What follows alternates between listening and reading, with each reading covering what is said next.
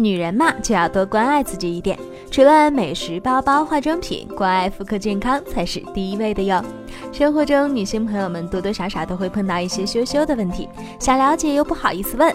今天的大医生思密达给广大女性朋友们来一次光明正大的解答：卫生棉条真的会夺走女生的第一次吗？嗯，其实呃，对于处女膜的完整性，只是中国人的一个传统的想法。在国外，卫生棉条是从初潮开始，小孩子们就可以用了。啊，但是呢，卫生棉条最大的问题呢，就是要勤换。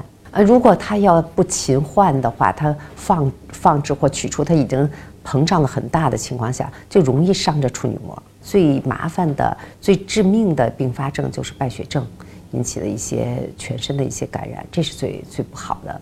当然，我们嗯，其实从医生的角度来讲，并不建议使用这样的。卫生棉条其实有很好的卫生巾，就这样最好，最好不去干扰它的一个内环境。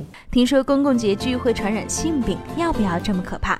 公共厕所的话呢，一般来说不大会呃传染这个疾病，HPV 病毒的感染啊，或者是一些其他的像淋病啊。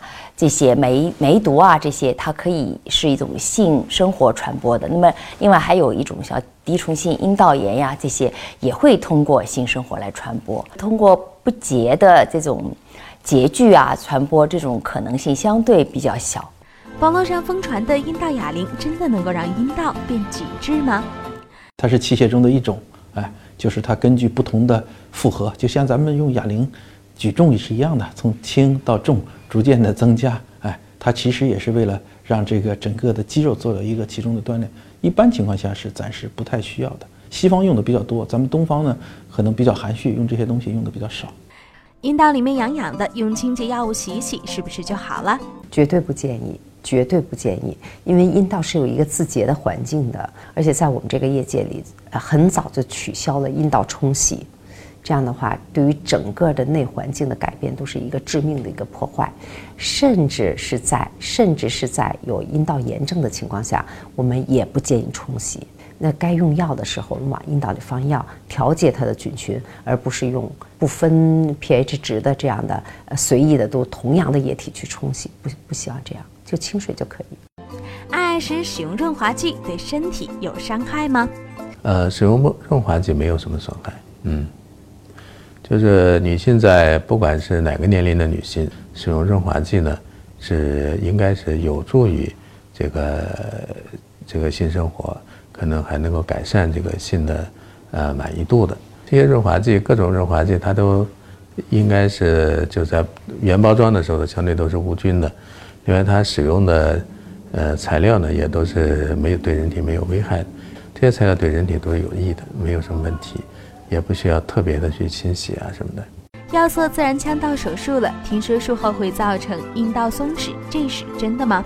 传统的呃自然腔道手术，它可以体表比腔镜还好，不留任何的疤痕。比如说切子宫啊，做宫颈癌啊、内膜癌啊，损害很小，几乎可以忽略不计。哎，因为阴道的拉伸度是很好的。你想一个孩子的头十个公分，哎，都能够分很顺利的分娩出来，那么。一般的肿瘤经过这个途径是完全没有问题的。妇科小贴士：一、卫生棉条在使用过程中一定要注意按时更换，使用时间过长，取出时真的有可能造成破坏处女膜，更有可能造成败血病等并发症，影响女性健康。二、性病的主要传播途径是性交和一些特殊疾病，公共洁具传播性病的概率极低，但是卫生的公共洁具对女性妇科健康有益无害。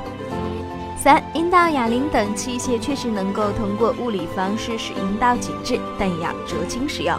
四、阴道内的弱菌环境有着独特的菌群平衡，任何情况下都不要盲目的清洁阴道内部，不会治愈妇科病，反而会有不好的后果。